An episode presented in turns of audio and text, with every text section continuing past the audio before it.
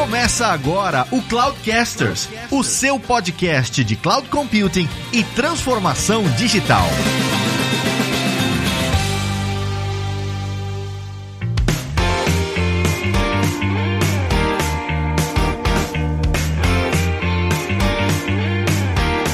Fala pessoal, aqui é o Fabrício Sanches e eu gostaria de ter uma assistente virtual no meu online banking chamada Victoria. Piadinha interna aí. Olá pessoal, aqui é o Lázaro Alves e sim, o Banco Central é uma referência mundial em tecnologia. Aí, e a Receita Federal também. Não, mas também, né? Receber, né? O cara não vai brincar, né? Eu sou, eu sou o André, tá tentando deixar esse podcast mais legal pra todo mundo aí. Fala gente, eu sou o Saldanha, CTO da Sinqia e vim atrapalhar o André aqui no podcast.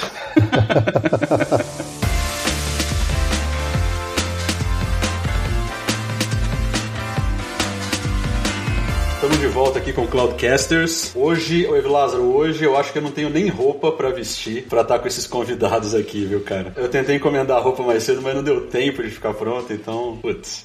É, eu tive problema com o meu alfaiate também, cara. Ele não, ele não conseguiu atender, parece que ele tá com uma demanda meio grande aí, mas pelo menos os. Bom, pelo menos os convidados foram compreensivos com relação a isso, então tá tudo certo.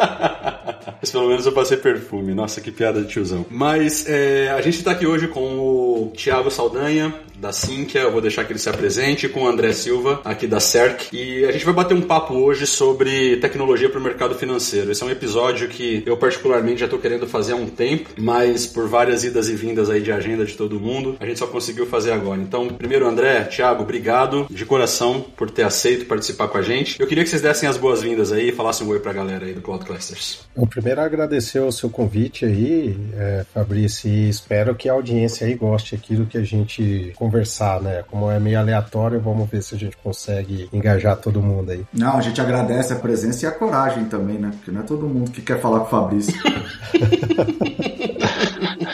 Bom, agradecer também, obrigado aí pelo convite. É, pô, sempre um prazer falar de, de, tecnologia, falar mercado financeiro, ainda mais com o André aí do lado, pô, e com vocês que são feras demais. Então, obrigado aí realmente pelo convite e espero contribuir. Imagina, sou quem agradece, a gente que agradece. Eu queria começar falando um pouquinho. Outro dia eu tava numa, na, numa conversa aqui é, de escritório, essas conversas de corredor assim, e aí alguém questionando, né? Poxa, por que, que a gente precisa, com esse papo de cloud, verticalizar por indústria, né? Antigamente, cara, na época lá de caixinha, Windows e tal, a gente falava, era o Windows, era o Windows para qualquer indústria e não sei o que, e agora com esse negócio de cloud, pô, tem lá cloud para finance, cloud para retail, cloud para educação, cloud para setor público. Eu queria começar entendendo um pouquinho de você, qual é a perspectiva de vocês sobre essa questão de por que que com nuvem a gente tem que falar de indústria? Por que que é importante? O que que muda, por exemplo, para a indústria financeira esse aspecto de nuvem, sendo que nuvem é nuvem para todo mundo? Então eu queria entender um pouquinho do take de vocês nessa questão, assim, o que que muda para o setor financeiro? Por que, que a gente tem que falar de cloud para setor financeiro? Bom, eu acho que, que tem uma, uma perspectiva aqui de, de venda, de pitch de venda muito importante. Né? No final do dia, a nuvem, os componentes da, da nuvem são os mesmos componentes técnicos para todos os segmentos, mas o formato, a formação dos legos, a distribuição ou a venda, né, o pitch de venda, para cada segmento é muito importante. Né? Como que você, para cada segmento, para cada estratégia de negócio, você agrupa os legos, agrupa os componentes de nuvem para entregar o melhor para aquele segmento de negócio. Né? Quando a gente fala de segmento financeiro, e aí o pitch de venda tem que ser muito alinhado com a estratégia de negócio desse segmento, né? Você tem que pensar na história do, do mercado financeiro, né? Como que ele foi construído é, através lá de todo on-premises, de onde veio a história e por que que está indo para nuvem, e aí você formatar a sua venda específico para ter uma melhor conversão, né? Se você vai vender parte técnica para uma pessoa de negócio, a sua conversão vai ser muito baixa. Se você vai com um pitch de, de negócio, de como trazer benefício para o segmento que você está vendendo, acho que o, a sua possibilidade de conversão de venda é muito maior. Então, eu acredito que tem muita relação a isso, né? Você poder agrupar para poder direcionar o impacto estratégico em cada segmento de negócio. Eu vou, vou até adicionar aqui um comentário que eu não acho que é só por conta de nuvem, né? Eu que vim de outro mercado, né? Fiquei muitos anos no setor de educação aí. Lá atrás, quando já iam ter conversas baseadas em soluções, era muito melhor você conversar com alguém que entendia as dores que você está tendo do que alguém que é, basicamente chegava com alguma caixa para te oferecer alguma coisa que não necessariamente você iria adaptar aquilo para sua realidade, né? Então, um caso um pouco com o que o Thiago falou, né? Acho que está associado ao pitch de venda das pessoas, mas mais do que isso, está associado a você junto com aquela pessoa que é um pouco especialista dentro do seu tema, conseguir explorar problemas de uma perspectiva diferente, né? E aí você conseguir, de fato, montar soluções, né? Não simplesmente fazer um uso comoditizado daquilo que está chegando para você, né? Talvez eu acho que um ponto também que, que eu acho que faz sentido,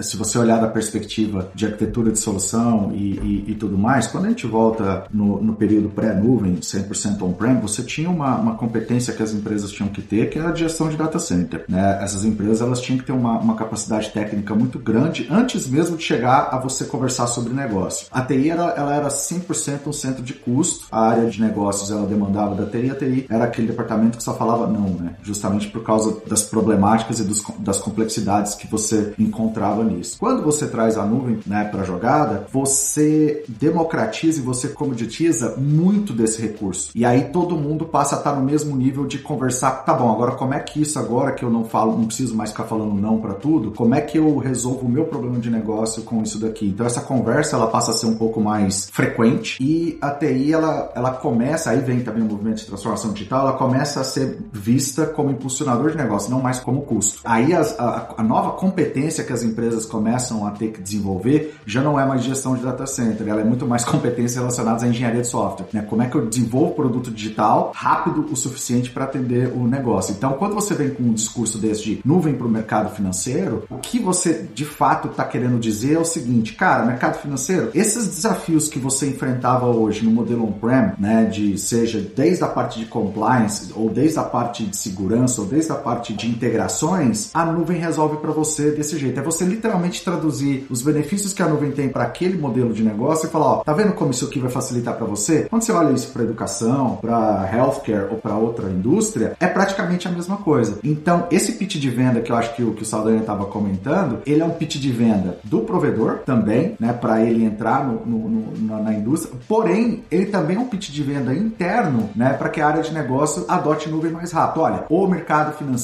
já tem uma versão, entre aspas, vou colocar esse termo versão, mas já tem uma, uma, uma adaptação muito forte da nuvem para o mercado financeiro e ela resolve esse, esse, esse, esse nossos problemas. Então, você tira o quê? Você remove muitos blockers que você teria nessa, nessa discussão. Mas você acha que o fato de ter, sei lá, PII, PII é uma parada que, é, que pega para todo mundo, né? Então todo mundo hoje em dia tá preocupado com PII e não sei o quê. E aí, quando a nuvem vai lá e fala assim, olha, eu já tenho aqui um landing zone ou uma, um modelo de fazer deployment desse tipo de solução que é compliant com PII, que já também já implementa outras best practices que são muito comuns para finance. Você acha que isso é um acelerador de negócio importante, um acelerador de transformação importante? É isso que você tá falando? Eu não acho, eu tenho certeza. Tá. É, eu acho que é, hoje em dia, né, acho que a, a, venda de nuvem evoluiu muito, né? É, se a gente pegar lá 2000 e bolinha, né, quando começou a explodir a venda de nuvem, você vendia o técnico, né? Você vendia a API, vendia o recurso, vendia a, a máquina virtual, né? Hoje em dia, e aí eu falo por experiência pela Sinqia também, né? Eu vejo as, as empresas de nuvem vendendo também o valor agregado, né? Que é exatamente isso. Você não vende só a máquina virtual, você não vende só a instância, você não vende só o serviço de dados, você vende também um valor agregado, que é, por exemplo, um conjunto de, de dados, um conjunto de instâncias que formam uma rede segura, que é específico para algum segmento, ou até uh, eu vejo esse movimento de parcerias, né? Onde a empresa de nuvem faz uma parceria com uma empresa de software, agrega esse software dentro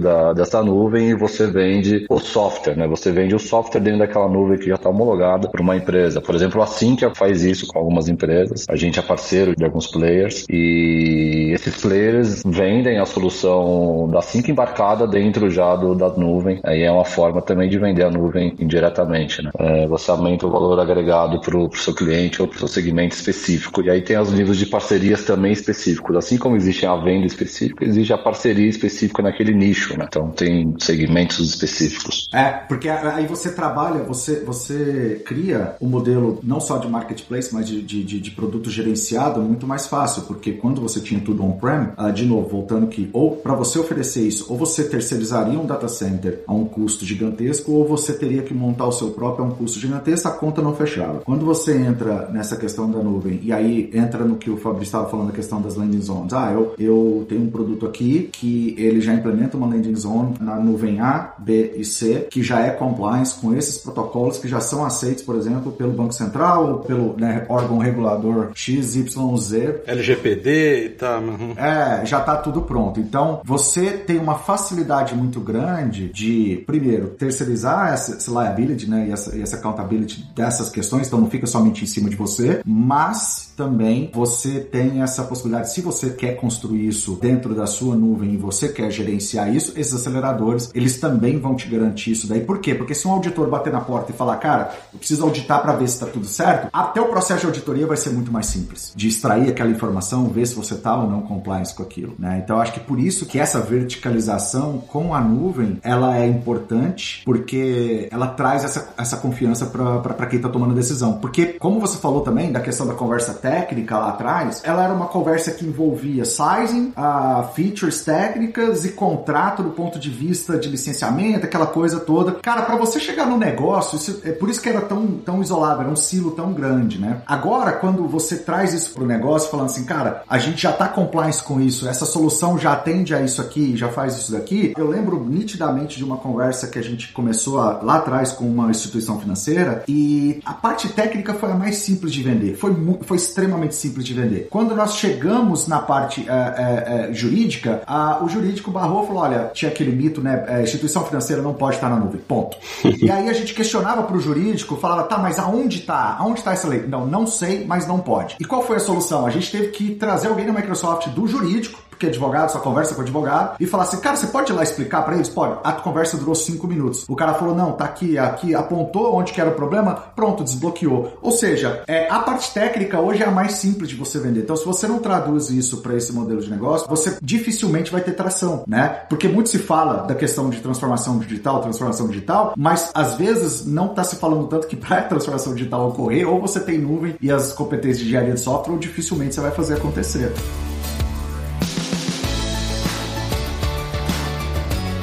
Eu queria entender o negócio dos dois que estão aqui. Eu queria entender o negócio da Sync, eu queria entender o negócio do André, da CERC, porque aí eu acho que a gente pode fazer um, um mix interessante, porque eu sei que os dois são plataformas, os dois são, são entregando soluções aí para o mercado financeiro em cima de nuvem. Então eu queria entender um pouquinho do negócio de cada um e a partir daí a gente vai ramificando para outras coisas. Queria começar com você, André. Fala um pouquinho da CERC pra gente. Até vou pegar um gancho da pergunta anterior de vocês, né? De um tempo para cá, é bem provável que não exista mais startups que não estiverem usando nuvem. Então, além de tudo que vocês falaram, uma empresa igual a CERC jamais poderia existir se não tivesse alguém provendo serviço de tecnologia para a gente, né? Então, além de tudo que foi falado, de como a indústria foi transformando dentro do mercado financeiro, de um tempo para cá você tem um conjunto de novos entrantes criando soluções que eram inimagináveis há 10 anos atrás. Há 10 anos atrás ninguém ia parar e falar o seguinte: ah, eu consigo fazer uma CERC nova? Ninguém nem imaginava, né? Então, até explicando um pouco, né, o que é a CERC, né? Ela nasceu com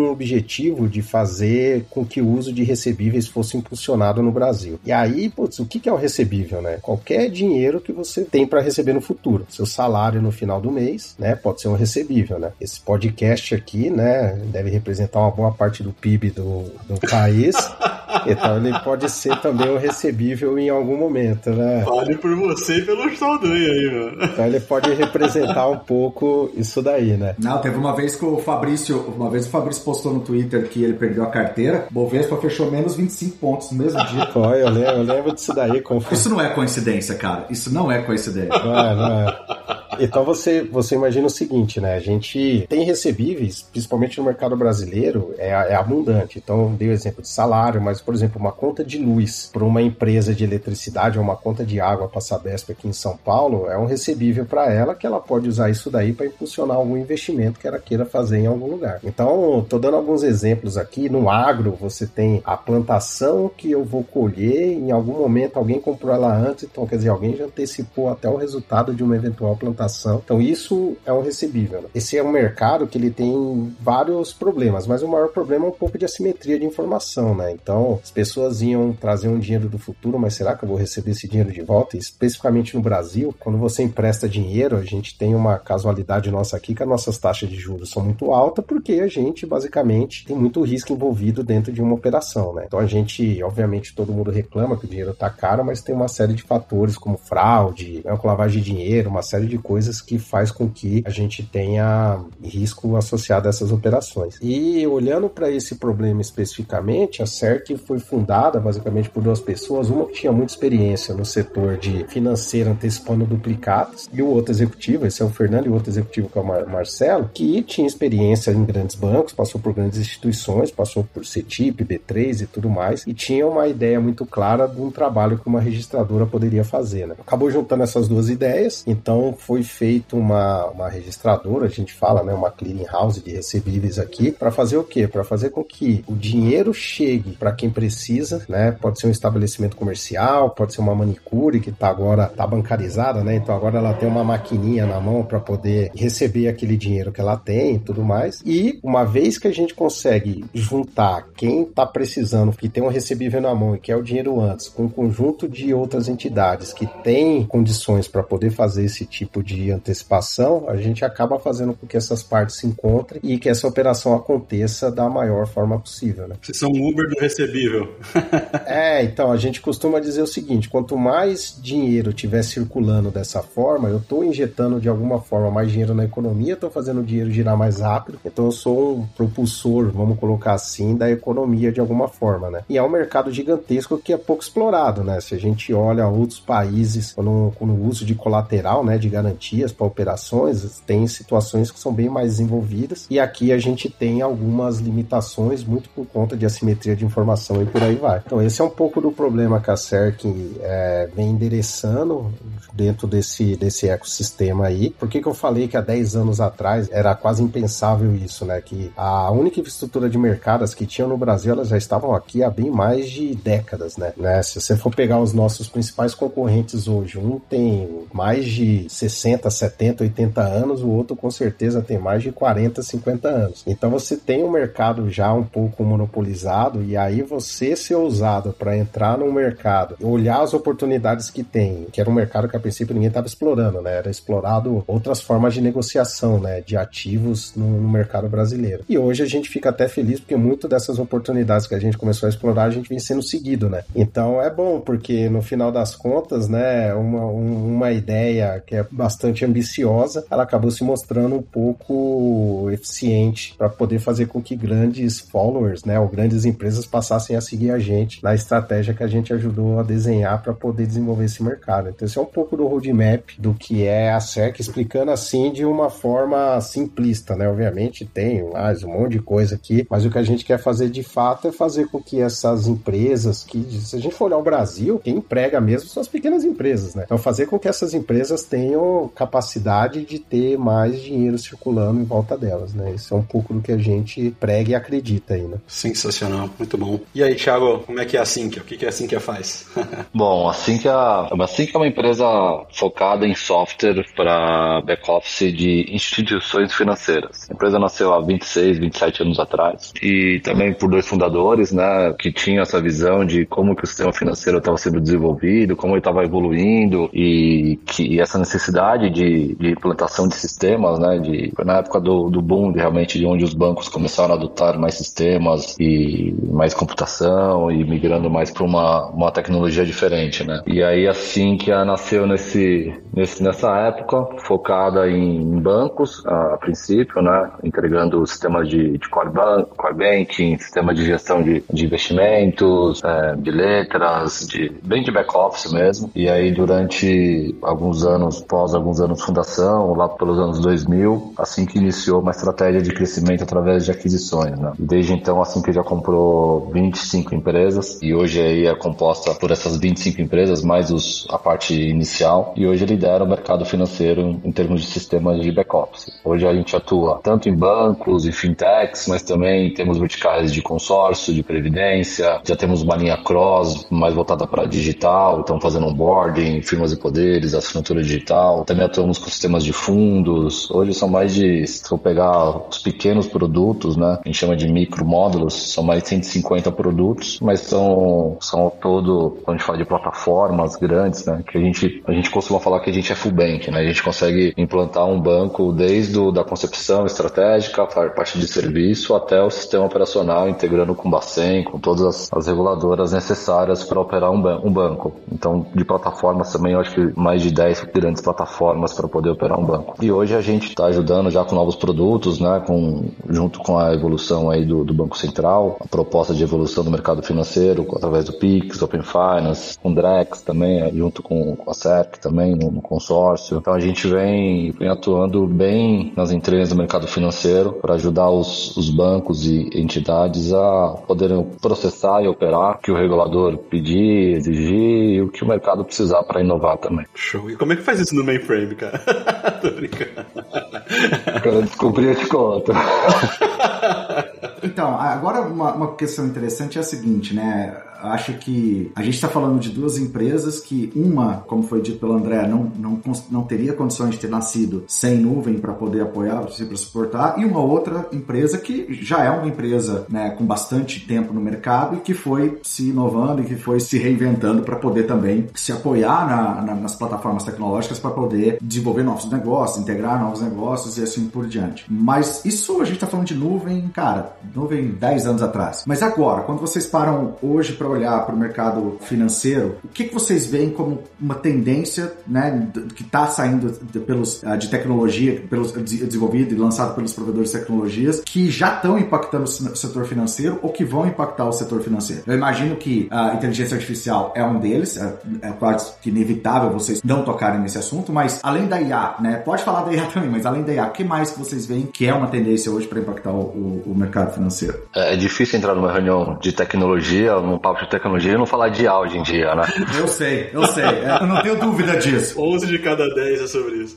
Se você entrar no papo e não falar de IA, cara, tem uma coisa errada. Volta e termina a conversa de novo. Cara, acho que assim, IA, com certeza, hoje é o, é o principal. A gente, acho que desde o ano passado, né, teve um boom e, e esse ano tá mais forte ainda. Você vê todos os players falando de IA, os players que vendem a IA, que vendem a nuvem, que vendem a API, vendem o serviço, quanto os players que consomem dentro do, do mercado financeiro. Então todo mundo está falando de ah, tem uma iniciativa, né? então é, tá todo mundo buscando a melhor, o melhor uso, né? O melhor case de uso que vai impactar ou eficiência ou receita, né? Sempre nessas duas visões. Como que a IA melhora a operação ou como que a IA traz mais receita para o negócio. Então acho que IA é um ponto que a gente pode abordar mais aqui na, no papo. Outro ponto específico, eu acho que quando a gente fala de, de mercado financeiro, tem a busca pela escala, né? Todos os, os players nascem já buscando uma escala. Os bancos mais tradicionais, eles tiveram que encontrar essa escala de uma forma no sofrimento, né? É, rápido e adaptar seus produtos para conseguir escalar rápido e, e, e, trazer mais clientes através das novas plataformas. Né? Então você vê, você vê o uso da, do mercado financeiro de uma forma diferente de uma experiência diferente. Então o usuário hoje ou o cliente não usa mais indo no banco. Ele usa através do mobile, através da web, através da API, através de uma Alexa, através de uma geladeira conectada na internet. É, então ela, o uso do, do mercado financeiro está diferenciado. Isso causa a necessidade de cada vez você escalar os seus sistemas, escalar acesso, escalar processamento, para que ele seja realmente mais acessível e mais uma usabilidade mais talvez avançada do que era antes. Então, o uso de, de tecnologias de escalabilidade, eu acho que é o, é o ponto principal aqui para os mercados financeiros poderem surfar a onda de crescimento e adoção né, do serviço. E aí, quando a gente fala de em nuvem, né, falando de, no geral, né, da experiência do usuário, você tem vários recursos, né, as APIs sendo utilizadas com mais frequência, aí, através da regulação do Banco Central com o Open Finance, tornou possível aí a, o dado estar disponível para o cliente, né, a, acessibilidade ao dado. Isso trouxe também experiências diferenciadas, né? novos produtos sendo comercializados, você podendo ter ofertas particulares para cada cliente. Então, o uso de tecnologia de dados para poder fomentar esses tipos de, de ofertas particulares, né, especializadas, também cresceu muito dado a regulamentação do Open Finance. Deixa eu complementar com algumas, alguns pontos aqui, né? O mercado financeiro é bem grande, né? Então, quando a gente fala de tendência, todo dia tem alguém criando alguma coisa nova em algum lugar do mundo. Então é difícil você mapear ah, o que, que é o hype, o que, que vai ser o trend, o que, que vai acontecer aqui daqui a pouco de uma forma muito é, macro. Mas tem uma coisa que a gente vem aprendendo aqui dentro de casa, que é um, o que a gente tem visto pela gente, a gente tem visto alguns outros players fazer, que é criar oportunidades onde não tem, né? Então, se você olhar para 10 anos atrás, tem algumas empresas que surgiram hoje que praticamente você não conseguia imaginar que poderia acontecer, né? Empresas de meio de pagamento, empresas, né, que antigamente estava todo mundo falando, vamos falar de maquininhas, né? Então veio as americanas para cá e aí começaram a explorar o mercado, né? Ontem todo mundo tava ali olhando que um celular vai poder virar um meio de pagamento e como é que isso vai tá, começar a se transformar daqui a pouco. Então esse é um caso específico. Então você já está vendo empresas de tecnologia como Amazon, como Apple, começarem a entrar dentro do mercado financeiro e começar a olhar para esse mercado de uma outra forma. Apple, inclusive, formalizando que vai virar um banco, né? Exato, já está pagando rentabilidade, não sei o que. Você está começando a entender até o que é o CDI agora, né? O grande salvador de nós todos, né? e o interessante é que uh, esse é um ponto legal, porque quando uma Apple se posiciona dessa forma, que ela vai virar um banco, né? Talvez seja o primeiro caso na história de uma empresa que entra num, num determinado mercado e traz uma base de fã. Porque, tipo, a galera vai abrir conta na Apple simplesmente porque vai abrir conta na Apple, velho. Entendeu? O cara não quer, ah, mas eles não estão dando nada de dinheiro. Eu não quero saber, velho. Eu quero ter um cartão da Apple. Como que disrupta isso? Como que você enfrenta isso dentro de uma empresa que ela tem uma base de fã praticamente assim, irracional, né? De amor pela marca, né? Teve Lázaro, você tá chamando quem gosta da Apple de burro, é isso mesmo que eu entendi? Não, é passional, passional. Vamos usar o termo passional. Ah, tá bom, tá bom, tá bom. Desculpe o Evi Lázaro, pessoal, desculpe o Evi Lázaro, ele é, ele é ruim de comunicar mesmo. O ponto era justamente assim, cara, é uma base de fã que não pensa. Tipo, falou que a marca, a marca colocou. Cara, falou de novo, né? O cara, velho. O cara não consegue, Para de falar, vai, deixa eu continuar a falar aqui, velho. Eu vou falar. Eu vou falar. Não, e pior que eu uso, pior que eu uso, né? Pô, é foda. Mas, mas assim, ó, eu dei esse exemplo aqui porque surgiu uma situação, todo mundo tap, né? Aquele negócio todo. Então, tô começando a falar disso daí, né? Por consequência, vai vir antecipações, vai vir uma série de coisas que vão no meio. Mas você tem já alguns lugares do mundo, vamos pegar, por exemplo, o caso da China, né? Com super apps, né? Baidu, eu sei do que você tá falando. Baidu, Baidu, eu sei. Isso, do... você, tá, você tá transformando a forma de você se comunicar com dinheiro, tá? Então não é necessariamente uma, como que eu posso dizer assim, ah, uma forma nova de usar, não. Ele criou uma situação da qual a população daquele país basicamente não consegue mais ver dinheiro em espécie circulando, entendeu? Ah, dá para trazer isso daqui pro mercado brasileiro? Cara, tem um monte de questões culturais no meio, né? E a gente só vai descobrir isso daí no futuro. Mas é, você ter hoje condição de criar situações que eram inimagináveis, eu diria para você que é isso que a gente vai passar a descobrir cada vez mais rápido nos próximos anos. Tá certo que fez um trabalho pequenininho. Eu dei o um exemplo da Apple que está olhando para o mercado. Se olha lá para a China, os caras já estão fazendo miséria com tecnologia voltada para dinheiro. Pô, mas vamos combinar, né? É fácil você fazer o que a China está fazendo quando você simplesmente fala, eu vou fazer e pronto, né? Você não tem todo um esquema de, de regulamentação. É que tem gente copiando, né? Não, não, eu sei. Mas pensa assim, é, é, é quando a gente olha para a China, a gente vê essas coisas. E eu acho, assim, importante essa posição da China de estar tá fazendo coisas impensáveis. Mas para ela é muito fácil, porque ela não tem um congresso para provar nada. Ela simplesmente fala, cara, olha aí, eu vou usar a câmera e inteligência artificial para reconhecer a galera e não me interessa como que eu vou esse usar esse dado. Pronto, tá feito. Não tem ninguém que tá questionando ética em cima disso, né?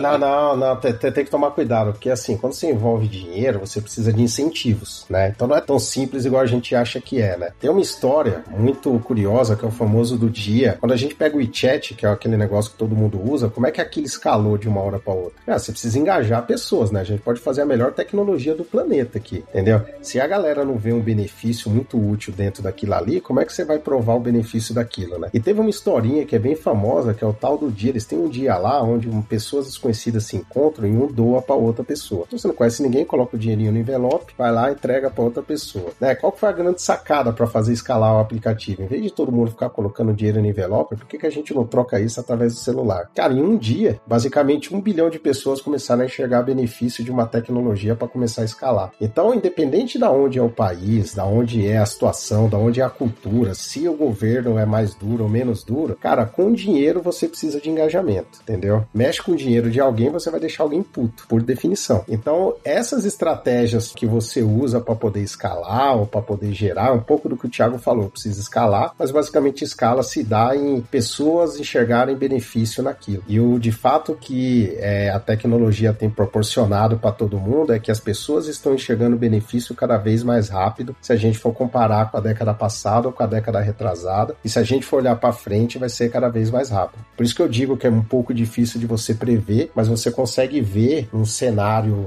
num landscape ali maior, num cenário um pouco mais lá para frente, que vai começar a surgir coisas, né, que a gente não tava imaginando e que em algum momento alguém vai ter alguma sacada para engajar um conjunto de pessoas em cima daquilo ali. E uma vez engajado, você escala e por aí vai. Tem um ponto importante aí, André, e pegando o gancho também do que o Lado falou, porque que é o lance do você ter o ecossistema, né, os novos entrantes, né. Quando uma big tech, uma empresa não financeira resolve virar financeira, ela tem uma facilidade que é o ecossistema que ela já tem, né? Ela já tem um conjunto de clientes em larga escala. Você prover um serviço financeiro dentro desse ecossistema te traz uma facilidade. Por exemplo, o WhatsApp, né? O WhatsApp aqui no Brasil já é gigantesco. É, ele prover um, um meio de pagamento peer-to-peer -peer entre players traz uma facilidade de uso. Mas aí depende da experiência, né? Mas a galera tá usando? A galera tá usando no Brasil o WhatsApp para pagar? Então, depende da experiência. E do incentivo. É, se o WhatsApp tivesse entrado com Pix, teria explodido. Só que ele entrou com uhum. Peer-to-peer através de um cartão, através de um débito. Então tinha uma, uma, uma flexão ali, uma flexão de você ter que colocar um cartão. E aí eu acho que foi, né? Aí veio o Pix, aí já caiu já o, a temperatura. Mas se você tem esse ecossistema, se você tem um ambiente favorável, você está mais propício ao sucesso, né? Independente da, da marca, seja Apple, Samsung, enfim. E aí eu acho que nisso que, o, que os e-commerces navegaram muito, né? As empresas de comércio navegaram muito. Uma empresa de varejo que já tem um, um cliente, que já tem um cartão fidelidade, pô, vai dar um consórcio aqui pro meu cliente que já é cliente, tá mais fácil do que eu criar uma empresa de consórcio e buscar o cliente no mar, no mar aberto, né? Eu tenho minha rede de fidelidade. E aí eu acho que é um ponto importante e eu acho que a China também teve apoio muito do governo em alguns casos, né? Você pega o AliExpress, Alipay, teve muito apoio do governo financeiro para poder ser o que é. O WeChat eu acho que teve, também teve, se não me engano, um apoio do governo para poder avançar e ser um meio de pagamento oficial também, mais divulgado na China. Então acho que depende muito também do, dos apoios né, que você tem.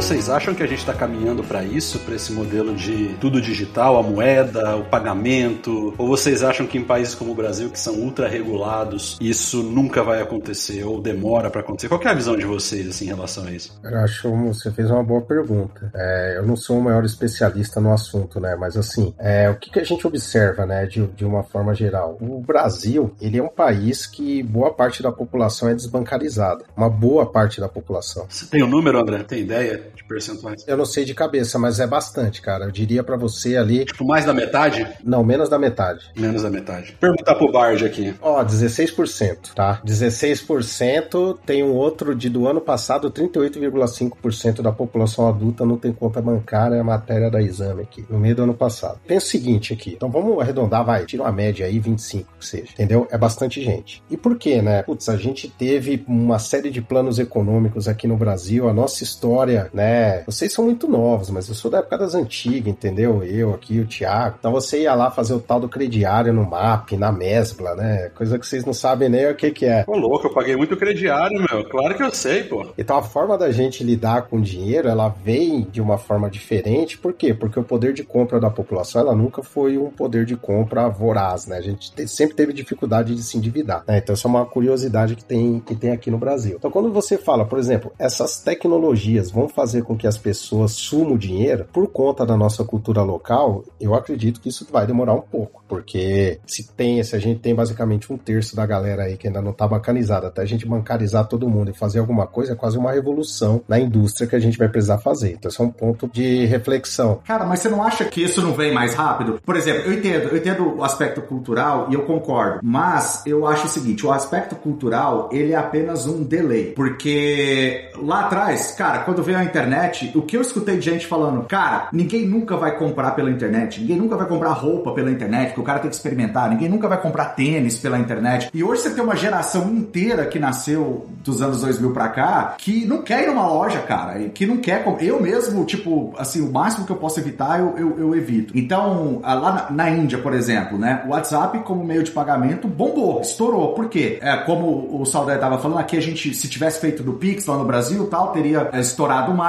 mas não significa também que daqui a pouco o pessoal não vai estar usando o WhatsApp, se coloca o Pix e, e tudo mais. Ele foi um delay, o aspecto cultural é um delay. Só que tem uma coisa que acontece, às vezes, muito do que está sendo criado hoje, e uma dessas novas tendências, pode inclusive ser o que vai acelerar essas pessoas a ter conta em banco, que antes elas não, não teriam. Você não acha que pode ser também um, um ponto nesse sentido? Então, são suposições, né? Sim, mas a gente está tratando as tendências. O que, é que a gente acha que é tendência? Pode ser que sim, pode ser que não. É um delay. Meu ponto de vista é que se essa curva desse delay ela é um pouquinho maior, dado experiências recentes que a gente já teve aqui, né? A gente hoje não troca mais moeda, mas a gente trocava moeda a cada dois anos aqui no Brasil, há uma geração atrás, né? 20 anos atrás, igual você falou, né? Então, é, mas uma hora vai acontecer, né? Agora, não acho que é um processo tão rápido, porque tudo que a gente coloca para inovar, apesar de a gente ter um mercado brasileiro, um mercado bem desenvolvido, a gente tem basicamente um monopólio concentrado aqui dentro do mercado, onde você tem um conjunto de instituições financeiras, né? Não estou dizendo que isso é bom ou ruim, mas que essas instituições financeiras têm um modo de trabalho, cujo esse modo de trabalho ela acaba gerando demandas para uma determinada sociedade que vai consumir aqueles produtos. E Bradesco? Ai. Não, vários, tem um monte aí. Não é bem um monopólio, mas você tem mais 5, 6, 7. Mas aí você tem outros bancos provendo outros serviços, olhando oportunidades em cima disso daí. Então, você tem um conjunto de coisas aqui no Brasil que está associado à cultura, está associado à forma como a gente usa dinheiro, está ligado a como a gente usa instituições para poder manipular dinheiro, que, obviamente, eu entendo que isso demora um tempo. Agora, não impede que essas inovações cheguem aqui, que uma parcela da sociedade se aproveite dessas é, inovações. Então tem muita gente hoje trabalhando com criptomoeda, que né, tem gente que acredita, tem gente que não acredita. Mas muita gente que acredita que o dinheiro ele vai se dar somente via eletrônica. Então o próprio interesse do Banco Central de falar o seguinte, olha, vamos então ter uma moeda digital do Brasil, que é o consórcio que a gente está participando junto, mostra que todo mundo, todos os agentes econômicos que ajudam a regular o mercado, têm um pouco de interesse, aliás, tem um interesse grande em querer explorar essas tecnologias, porque a gente não pode dormir com ela passando na nossa frente. Testar, a gente vai ter que testar, a gente vai olhar, e aí acho que o processo de adoção e transformação é esse que é o difícil de medir, né? Tem gente que acha que é mais rápido, tem gente que acha que vai ser mais demorado, eu acho que tá ali no meio, e por aí vai. Então, isso é um, é um pouco de um ponto de vista aí sobre essas coisas que vão aparecendo pro mercado brasileiro, tá? Não, não dá para comparar, inclusive, o mercado brasileiro. Você tocou num ponto interessante. Por volta de 2019, 2020 e tal, a fala de Saldanha para inteligência artificial você podia colocar para Bitcoin. Era impossível você entrar numa roda de conversa de negócios e não tá falando de criptomoedas criptomoeda. E aí, passaram-se quatro anos, três anos, a gente viu o Bitcoin derreter, entre aspas, né? Porque ela saiu de 60 mil dólares lá para praticamente 30 e tal. Uns idiotas igual eu perderam um monte de dinheiro em, em Dogecoin e tal, e não sei o quê. E agora tem a, a gente, você tá falando, por exemplo, que aí o Brasil tá lá, olha, a gente vai ver aqui a possibilidade talvez de criar uma, uma criptomoeda nacional. Por quê? Quais benefícios e por que, que demorou tanto? Quais foram as barreiras, né, sejam tecnológicas ou de, de cultura ou de adoção, que as criptomoedas elas enfrentaram que não foi esse AOE todo que todo mundo estava pensando que seria, ou na rapidez que estava todo mundo pensando. Isso eu não falo nem só Brasil, né? É uma coisa que a gente vê meio que global. Acho que assim, a barreira de barreira, para mim, produção de qualquer cripto, alguma coisa, é a usabilidade, tá? É, se não aconteceu ainda, é porque ainda não tem uma usabilidade suficiente para isso acontecer. Ponto. Mas vamos, vamos pensar um pouquinho antes, né? Quatro anos atrás. Se a gente pega a agenda do Banco Central de inclusão, de crédito, de acesso, de. Enfim, tem vários pontos da agenda, né? Você vê uma, uma evolução ano contra ano que constrói uma possibilidade, né? E aí eu, eu costumo dizer que é a rodovia que a gente está construindo, né? Então a gente, o Banco Central está construindo uma, uma rodovia para você poder ter produtos financeiros andando em cima dessa rodovia como se fosse carros, né? Que vai possibilitar novas experiências, novas jornadas para os usuários e aí sim essas experiências com cripto, com pagamento instantâneo começam a surgir. Então vem um Pix, que é um pagamento instantâneo que antes, cara, era impensável a gente ver viver o que a gente viveu. Em um ano você ter 70% da população já utilizando um produto de um banco regulador de um país do tamanho do Brasil. Não, foi um negócio absurdo, cara. Foi absurdo. No segundo ano você vê uma inovação através de API. Meu, da API, o Banco Central puxando que os bancos inovem através de API. Brasil na frente de outros países como os Estados Unidos, como potências gigantescas no mundo. Cara, impossível pensar nisso. E aí você começa a falar sobre um tal de DREX, um tal de, de DeFi, um tal de Banco Central regulado, CBDC. Cara, tudo isso daqui é uma rodovia para novas experiências de uso do dinheiro. O dinheiro não vai ser mais do papel de um lado para o outro daqui a alguns anos. Ele vai ser a digital. Ele já é digital. Você não faz o.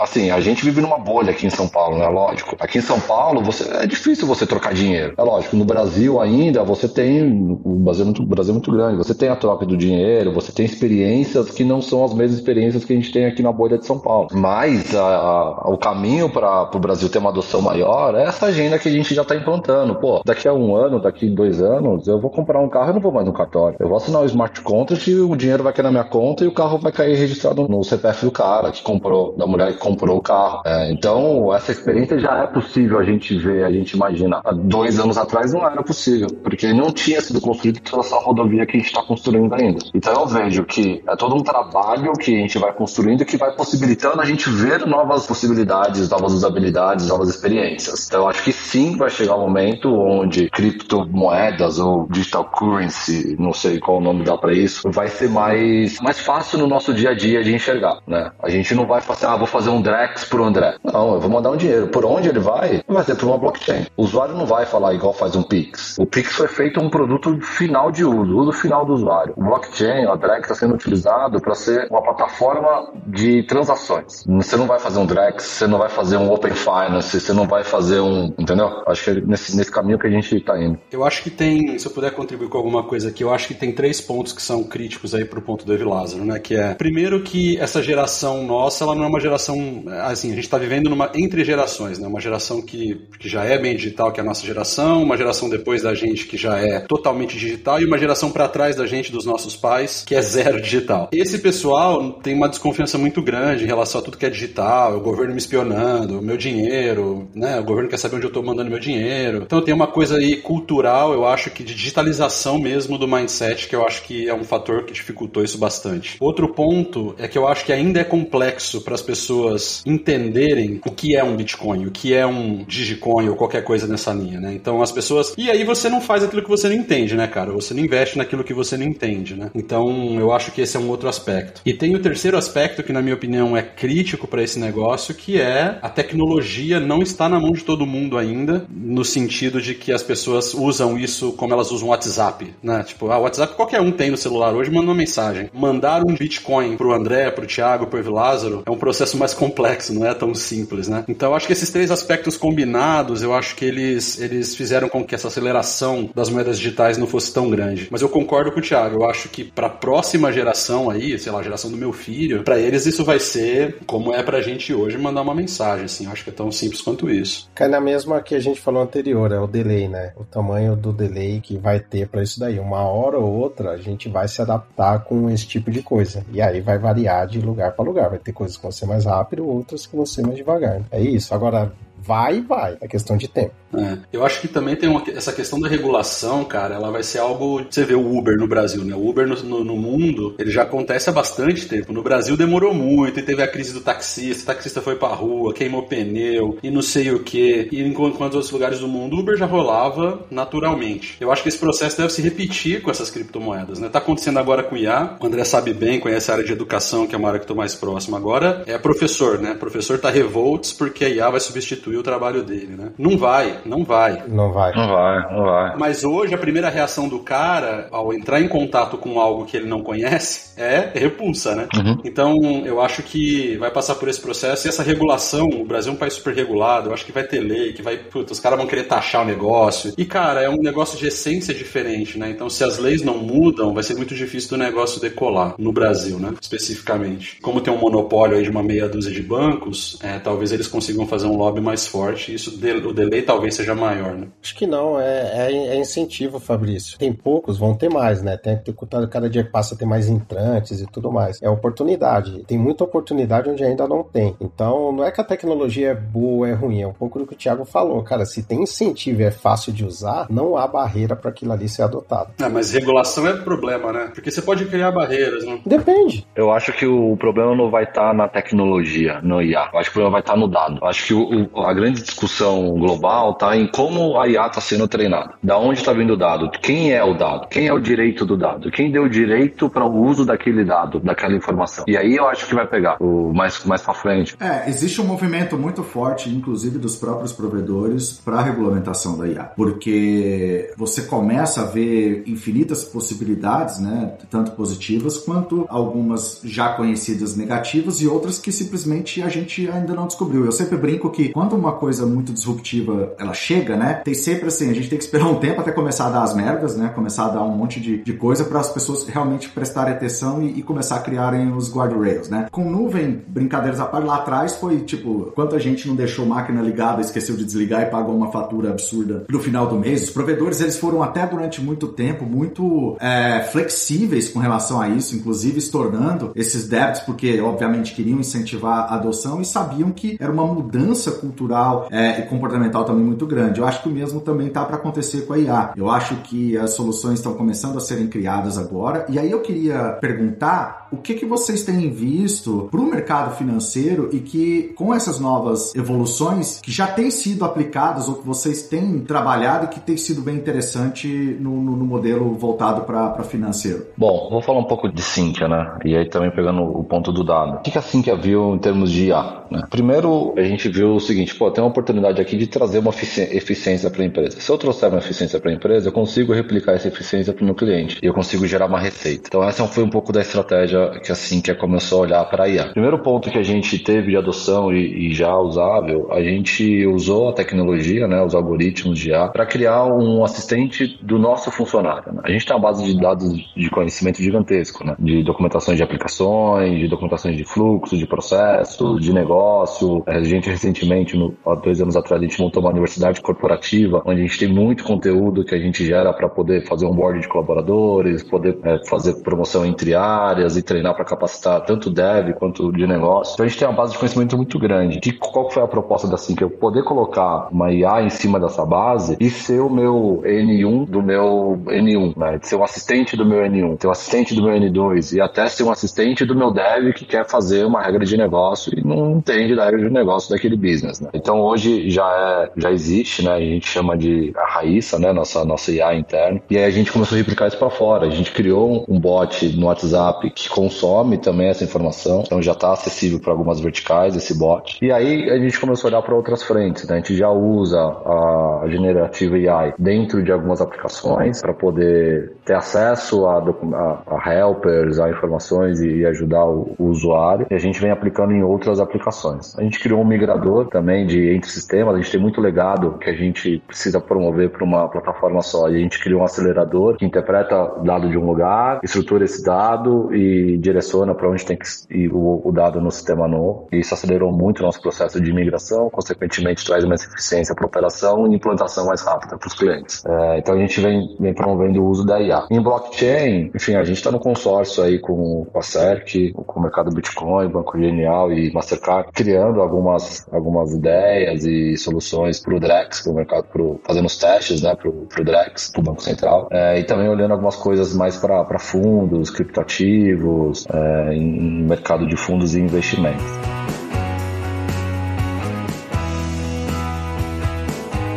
Vocês acham que vai chegar num ponto, Thiago, vocês que estão desenvolvendo solução mais para core banking, onde o negócio vai começar a aprender ali com seus, suas transações, que vai começar a entender seu comportamento, onde você gasta, onde, quando você salva, seus hábitos, olha para o mercado e aí automaticamente algum assistente pessoal vai começar a te dizer, olha, já quer pegar tanto do seu salário, do seu bônus que deve cair lá em setembro e já colocar nessas ações, esses são os melhores fundos. Vocês acham que está indo para alguma coisa nessa linha? Como é que vocês veem isso assim? Um assistente assistente para a vida pessoal financeira mesmo assim? Ah, já existem cases, né? Isso já, já, já existe. Não exatamente no core, né? O core é o, é o back, né? Onde a gente armazena, processa e, e manda as funções para os reguladores, faz a parte, enfim, transacional entre sistemas, tem um PIX, um contas a pagar, então é muito operacional. Não é para gerar o produto final para o cliente. Mas em aplicativos já tem muito conceito de uso de dados, de uso de machine learning, já tem o conceito do PFM, né? Que é onde você consegue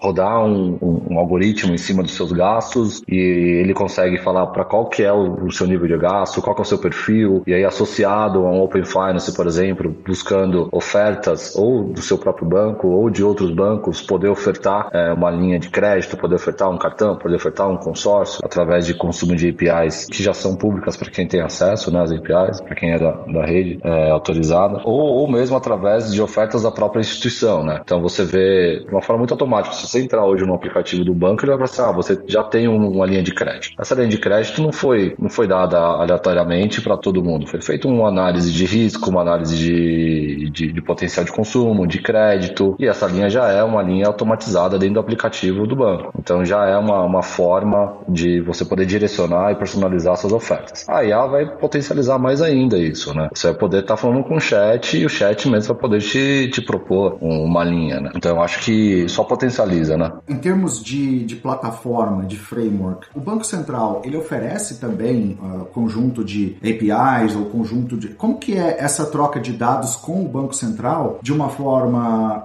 uh, segura, né? E que você tem que a todo momento ali estar tá, tanto fornecendo dados para o Banco Central, mas também, obviamente, coletando dados. Como é que é essa, esse trabalho com o Banco Central hoje em dia? E como isso tem evoluído? Essa parte, eu acho que no Brasil é, deve ser referência, acho que para o mundo inteiro, né? Porque é um ambiente seguro, muito seguro. Em geral, o Banco Central tem um time bem técnico do lado deles também que ajuda a desenvolver esse ecossistema, com, inclusive com pesquisadores, com uma série de coisas que tem ali no meio, segurança e tudo mais. E as infraestruturas de mercado, junto com as empresas que atuam nisso daí, tem um arcabouço regulatório que elas têm que seguir, que é invejável, que você não vê em, em todo lugar. Então é até difícil você fazer parte de um consórcio desse se você não consegue seguir um conjunto de instruções que eles dão para você fazer. E uma vez que você está no ambiente, você tem um monte de documentação, você cria documentação, você tem uma rede que colabora. Então, eu, eu costumo dizer para todo mundo, quando eu trabalhei muitos anos em governo, né? Acho que todo mundo conhece, eu falo assim, ó, no governo tem muitas coisas boas, né? Quando envolve tecnologia. Mas o sistema financeiro do Brasil, tanto para arrecadação quanto para administração, é referência para uma série de coisas no mundo inteiro, entendeu? É impressionante. É, muitos, muitos especialistas comentam mesmo e falam sempre, é, ressaltam sempre isso, né? Que é, que é uma referência para o mundo. Global, você pega as empresas, você pega o. Vamos pegar a Sync aqui, que tá ali, é um core bem De uma série de outras coisas, eu tenho certeza que o, o arcabouço regulatório que tem por detrás daquilo ali para rodar não é uma tarefa trivial. Então, é, o fato de, de você ter isso bem estabelecido no Brasil faz com que a gente até consiga inovar. A gente deu exemplos aqui de China e tudo mais, por conta de algumas tecnologias, super app, um monte de coisa. A gente tem um monte de casos aqui dentro do Brasil que é emblemático, assim. É, todo mundo vem aqui estudar porque funciona aqui dentro, entendeu? Sim, eu acho que a gente, a gente é muito criativo. Tanto do ponto de vista ali para criar coisas inovadoras, como para burlar coisas também. Então, eu acho que isso traz também uh, todo essa, esse investimento, como foi falado, da questão né, de pesquisa também, para proteger e transformar isso cada vez mais de uma, um framework seguro. Né? É, o, o, Banco Central realmente é a referência, né? Segurança, referência em organização, em, em liderar essa, essas frentes que estão acontecendo, né? O time que está no Banco Central hoje é um, um time espetacular, né? E respondendo respondendo a pergunta do que, que, o Banco Central oferece, né? Eu acho que o, o, Banco Central sim oferece a parte de infraestrutura. Essa é a, é a acho que a, a, proposta, né, de, de ser a infraestrutura do sistema financeiro, de poder prover serviços para o mercado se desenvolver, poder direcionar para onde o mercado vai se desenvolver e, e, ficar mais aquecido, né? Eu acho que o, o Pix só teve o sucesso que teve porque ele nasceu, nasceu de uma forma muito bem organizada, né? Não foi o Banco Central sozinho que desenhou e falou vai ser assim assim porque humano, não foi isso que aconteceu. Pelo contrário, o Banco Central deu a ideia e trouxe o mercado para escutar as opiniões e conseguir formatar a melhor oferta para o mercado. E aí foi um trabalho de contribuição realmente do mercado, né? Então a gente viu algumas empresas é, de software atuando em conjunto, algumas empresas financeiras atuando em conjunto, e você conseguiu ter esse, esse arcabouço que foi desenvolvido. E também ele foi muito bem elaborado, também olhando os cases que existem no mundo, né? Então o Banco Central foi estudar todos os cases do mundo, né? Foi, foi estudar os cases na Europa, foi estudar os cases na Ásia e trouxe o que era de melhor desses cases, introduziu nas propostas, né, que, que eram discutidas e a gente conseguiu fazer o formato de segurança, formato de transação, formato de qualidade, de operação, né? Porque não é só segurança, a gente está falando de qualidade, né? Não é à toa que eu pego um Pix e mando em 0,42 milissegundos está aí do seu lado o dinheiro. Isso tudo foi pensado para ser uma forma muito simples de acontecer. Então, eu acho que o Banco Central, além da infraestrutura, conseguiu facilitar a construção disso e vem liderando de uma forma excepcional essa, essa evolução no mercado financeiro. Show de bola. Tem uma curiosidade, assim, que é particular minha, que é o seguinte, né? Quando a gente projeta uma solução para determinada indústria, né, e tal, a gente pensa, ah, vamos pensar aqui num modelo que escala para tantos mil usuários, que precisa atender, que tem um tempo de resposta de tantos milissegundos e tudo mais. A gente vai desenhando isso, chega numa arquitetura e tudo mais. E agora, como é que vocês planejam, né? Então vocês estão, vocês dois, né, são pessoas que estão aí na, na vanguarda das soluções que vocês estão desenvolvendo, liderando esses times e tal. Como é que vocês projetam para um crescimento que pode ser a população de um país inteiro, né? Então assim, estão lá pegados do lado da Sinqia, pô, vocês estão fazendo o sistema lá pro Itaú, pro Bradesco, pro Nubank, para esses caras todos que estão né, transacionando milhões e milhões de, de, de, operações por minuto, provavelmente. Mesma coisa da CERC. Como é que você projeta uma solução, cara, que pode escalar teoricamente infinitamente, né? Quer dizer, você, pode ter o potencial de escalar isso no limite do Brasil, mas pode ir para fora, eventualmente tal. Como é que pensa a cabeça de quem guia um processo de, de construção de uma solução desse tipo, assim? O André tem um case bom aí. O André tem um case bom. Eu tinha um, um cliente aqui, a gente sempre aprende bastante com os clientes, né? E aí um dia gente modelando uma plataforma, o cara testando mandou um número, sim, o número era gigante, ele não cabia em nenhuma variável conhecida, né? E aí deu pau lá, quando os caras foram converter o negócio lá, deu um pau lá, né? Era ultra double, cara, não, não tinha número que coubesse naquele framework lá. Aí eu falei, fiz uma pergunta pro cara e falei o seguinte, cara, isso aqui, se você for passar, né? Isso aqui vai passar o PIB da Terra, né? É, tem certeza que isso aqui tá certo mesmo, entendeu? Porque não vai passar no teste aqui. Aí o cara falou assim, cara, você tem que projetar um sistema que passe o PIB do universo. Então eu já estou pensando em quando o Elon Musk colonizar Marte, como é que a gente vai criar a primeira agência lá para poder mandar o dinheiro para cá, né? Então os números precisam ser grandes. A resposta o cara deu para mim. Depois desse dia eu falei para ele: você tem o meu máximo respeito perpétuo. Esse cara simplesmente é a formalização do conceito uh, arquiteto astronauta, porque caramba, velho. Isso. Tipo aquele cara que vive no, ele vive no mundo da lua também, né? Porra, vai ser exagerado assim lá longe. não, não, mas, mas assim, não passou e, e assim, era um requisito deles que a gente tivesse que fazer isso daí. E a partir daquele momento, foi bem no comecinho da CERC, assim, a gente começou a modelar todos os sistemas que a gente faz aqui dentro, todas as plataformas, para que processasse, e a gente tem uma máxima aqui, tem que ser 10 vezes o tamanho do mercado, né? Por quê? Porque pode surgir alguém grande que nos derruba, entendeu? Mas ninguém vai ser 10 vezes maior do que alguém que está aqui dentro. Então, todos os testes, todos os desenhos, a gente estima, faz uma estimativa em cima disso daí, baseado nessa estimativa, todo o processo que a gente faz envolve a gente processar um conjunto de transações e a gente sempre mede aqui por segundo. Então hoje a gente até fez uma plataforma, até um case que eu apresentei recente, hoje a gente faz ali 100, 200 mil transações por segundo. O que, que a gente tem observado? Que a gente vai caminhar para outros tipos de negociações e que vai exigir mais. Então a próxima geração da plataforma ela está sendo desenhada para processar algo em torno de alguns milhões de transações por segundo. Né? E aí todo mundo me pergunta, né? Mas vai processar isso daí mesmo? A gente espera que sim, né? Então, o segredo do que eu falo para todo mundo é, é, se não processa, a arquitetura tem que ser boa para ser econômica o suficiente para garantir que, né, que eu não vou gastar tanto dinheiro. E se eu tiver uma grande surpresa, que essa surpresa sempre seja positiva. Então, a gente nunca vai querer ser pego por algo que a gente fez e que não escalou o suficiente para a gente poder fazer aquilo ali. E aí é um mindset que você tem que criar, porque construir a solução nunca é difícil. Você contrata pessoas boas, essas pessoas vão desenvolver e de alguma forma aquilo vai sair. Agora, construir o pensamento que a gente fala que é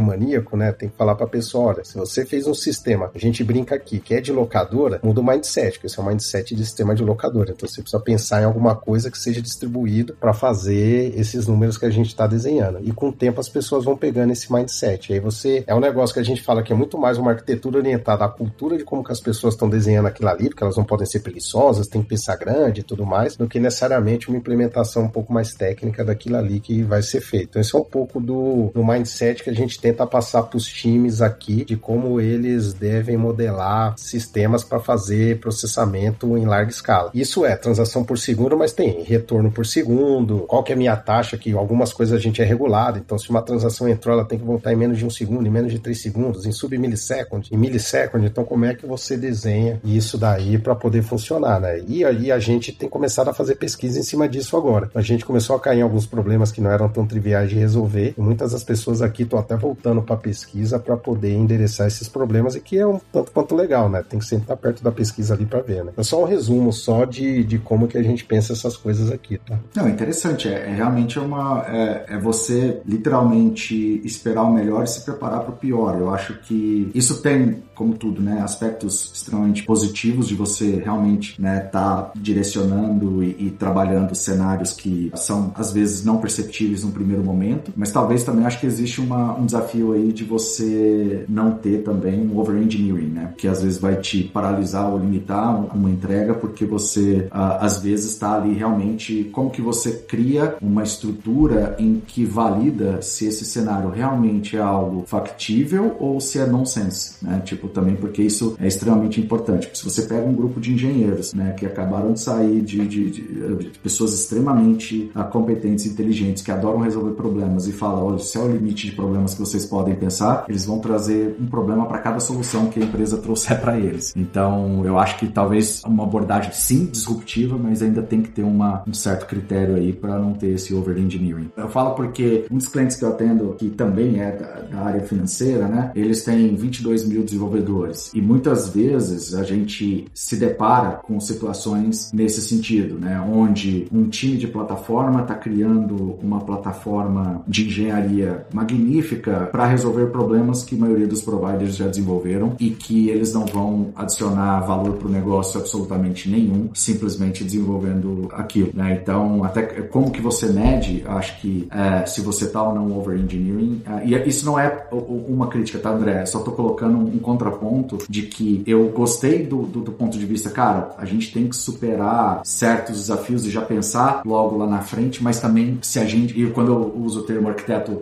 astronauta, é porque a gente brincava em determinadas situações em projetos que são arquitetos que vivem no mundo da lua, né? Eles estão arquitetando coisas que simplesmente não têm uh, sentido para o negócio. Mas é uma visão extremamente interessante de você trazer e falar, cara, isso aqui tem que suportar isso, porque é assim que eu vejo que isso vai acontecer. É, eu acho que é isso, você tem que quebrar alguns paradigmas, né? Você tem que sair um pouco da caixa, né? Você fazer um sistema porque você tem hoje não vai atender o seu amanhã, né? Se você fizer um sistema para o seu desafio atual, só pensar no hoje. Sem dúvidas. É, sem dúvida. Ele vai capotar e vai te gerar manutenção, vai te gerar custo, o sistema nunca vai ser é, rentável, né? Sua operação não vai ser rentável porque você tá, não está investindo no, no longo prazo, está investindo no apagando incêndio atual. Então, quando você tem essa quebra de paradigma cultural de desenvolvimento, você tem que fazer realmente o seu, o seu dev, é, o seu, seu time de engenharia, seu time de arquitetura, ter essa visão do, do além, né? além do alcance. Eu me deparei uma vez com uma situação onde a gente estava montando uma, uma estrutura para um banco, a gente tinha feito, né? A gente estava já preparado para operações bancos nacionais e um cliente queria trazer uma operação da China, né? E ele abriu uma conta basicamente para todo cidadão chinês. A gente não estava preparado, né? Não tinha um sistema preparado para esse volume de transações, esse volume de população e, e, isso não foi nem na Simpla, foi numa outra empresa que eu passei de API onde a gente estava desenhando essa estrutura. Tipo, pô, você tem que sair da caixa, você tem que pensar nesse, nesse mercado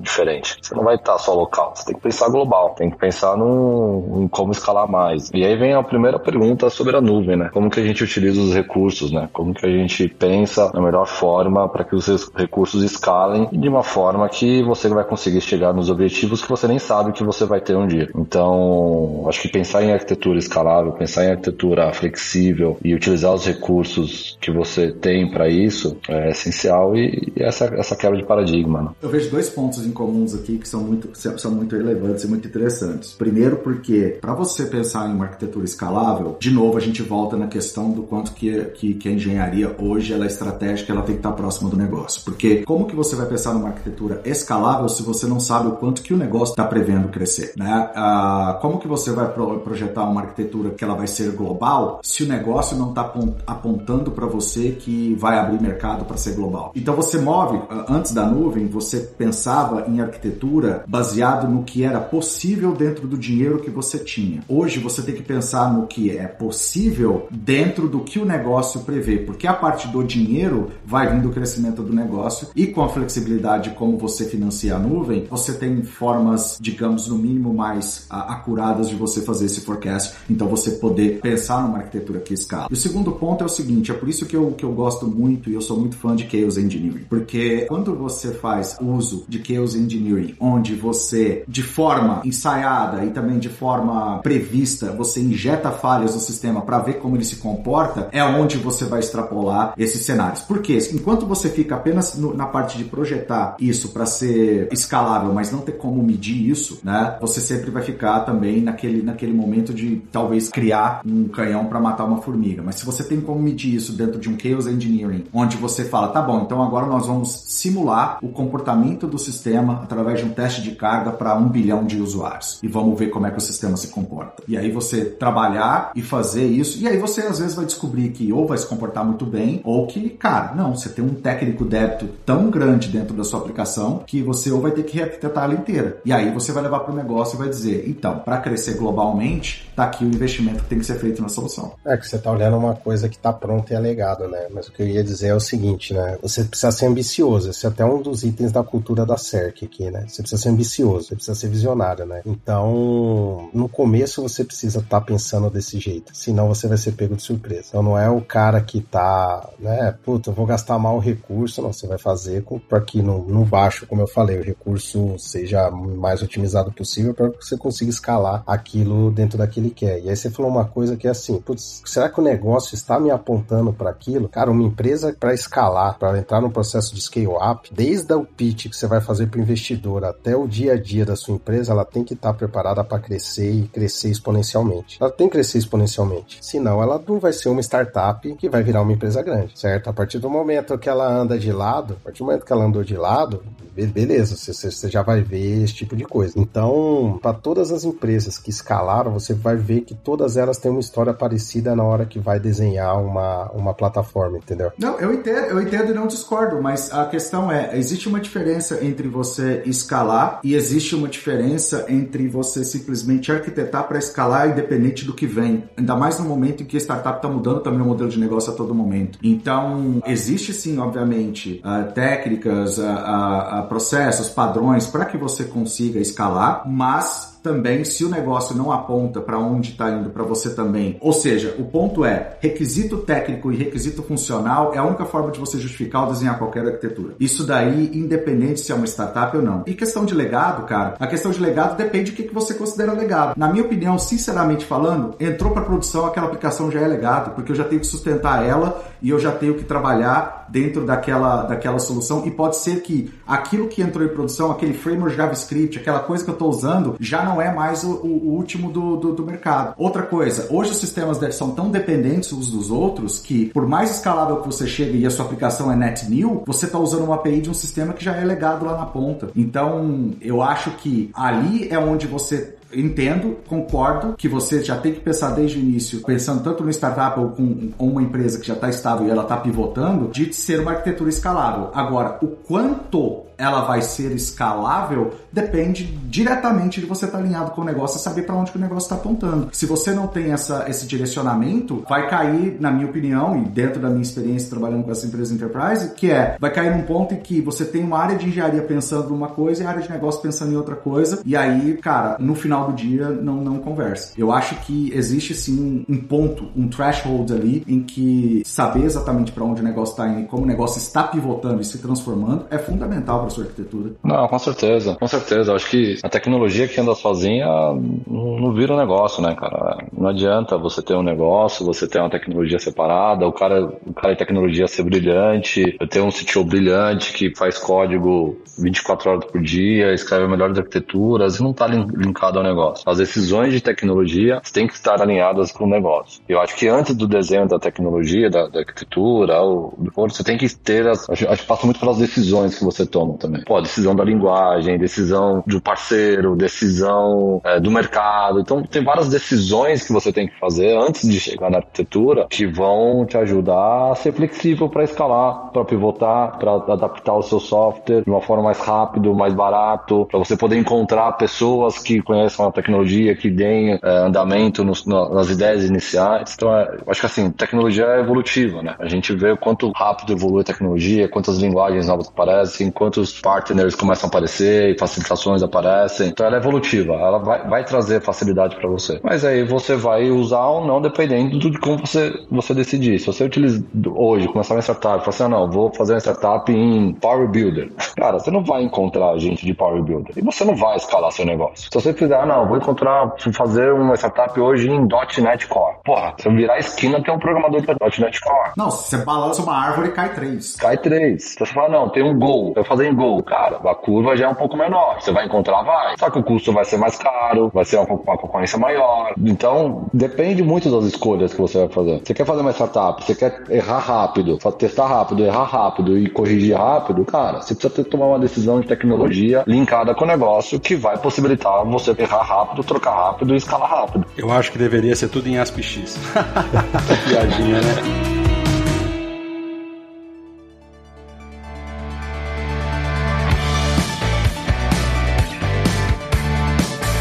Queria puxar as considerações finais. O que, vocês gostariam de deixar de mensagem final aí, baseado em tudo isso que a gente falou e, e para quem está ouvindo a gente aqui no, no, episódio? Acho que primeiro eu, eu agradecer o convite, né, de vocês. Acho que bastante gente veio aqui, né, já nesse podcast. Acho que tem alguns vários pontos para ser explorado no que tange o uso de tecnologia. Eu acho que é sempre bom conversar com gente boa e tentar passar um pouco de, de conhecimento para os interessados no tema aí, né? Então é uma forma também de você, uma forma de educação também, né? Que a gente vai inovando e passando para as pessoas aí. Eu acho isso bem legal. É, dar parabéns pela iniciativa de vocês, né? Agradecer também o Saldanha, o Thiago, que né, atendeu o convite aí de prontidão, gastou o tempo dele aqui com a gente, né? Para a gente aprender um pouco com ele também. Imagina, aprendi com vocês aqui. É isso. E acho que no. A gente é um, é um tema que dá conversa infinita, né? Então, à medida que a gente quiser explorar outros cenários aí, eu acho que eu já fico aqui à disposição para a gente poder conversar mais sobre isso aí, né? Sem dúvida, cara. Show. Isso aí. Pô, não, também agradecer, agradecer o convite aí, André. É, pô, um prazer enorme, realmente, trocar essas ideias aqui sobre tecnologia, sobre o uso, sobre o impacto. Pô, é, é muito prazer para mim e prazer prazeroso para mim poder falar sobre isso, poder, enfim, conhecer também pessoas. Não conhecia o Fabrício, não conhecia o Lázaro. Acho que é puta, bem legal. Obrigado pela oportunidade. Acho que é uma mensagem para a galera que tá escutando, meu, consumam conteúdo sobre A, consumam conteúdo sobre cripto, sobre a agenda de inovação do Banco Central, mercado financeiro. É, quem está acompanhando isso, quem está acompanhando essas notícias, está atualizado e sabe que, que vai estar tá up to date aí sobre tudo que está acontecendo. E consumam, consumam os serviços financeiros estão sendo lançados, testem, tirem suas conclusões baseadas em teste, não baseados na opinião dos outros. Acho que é a melhor, melhor forma aí de você poder ter realmente uma opinião do que como o, o sistema brasileiro está evoluindo tecnicamente. E é isso. Muito obrigado. Show, Thiago. Obrigado você, cara. Judas? Cara, eu, de novo, assim, eu também aprendo muito, cara. Eu gosto, são três anos fazendo isso e, tipo, cara, cada vez que vem convidado para cá, assim, todas as vezes eu aprendo bastante, assim, horrores. E E eu acho que o que eu, que eu sempre uh, coloco, assim, eu, eu, eu colocaria também para isso daqui, para essa conversa de hoje é, sim, os frameworks eh, e as otimizações verticalizadas para a indústria, elas são importantes, porque elas vão ajudar as empresas a acelerar negócio e também a tomar decisão, porque já vem ali muito de aprendizado de outras empresas. Eu acho muito legal essa visão que o André traz de startup e confrontar junto com talvez empresas enterprise que também já estão no mercado há muito tempo e elas estão também agora se inovando. Então, como que você alinha uh, isso, né? Acho que hoje você tem muito de trazer visão de startup para empresas enterprise, mas você também às vezes tem muito de trazer visão enterprise para algumas startups, porque você tem essa esse novo modelo agora em que também, ok, a startup quando você foca 100% também na inovação, você também agora precisa estruturar um modelo de negócio também, algo que seja sustentável, alguma coisa que tenha governança, que você tenha determinados guardrails, né? Então eu acho isso sempre enriquece e assim, de novo, aprendi muito e uh, poder discutir isso é sempre muito muito legal. Muito bom. Do meu lado, pessoal, mais uma vez agradecer vocês dois, você viu também pelo tempo aí, foi ótimo, sempre uma aula, especialmente na, né, no meu caso que não, não tenho tanta experiência com o setor financeiro, foi foi uma aula aqui. Então obrigado mesmo, pessoal, pelo tempo e é isso. Para quem teve a paciência de ouvir a gente até agora, valeu, um abraço e até a próxima. Valeu.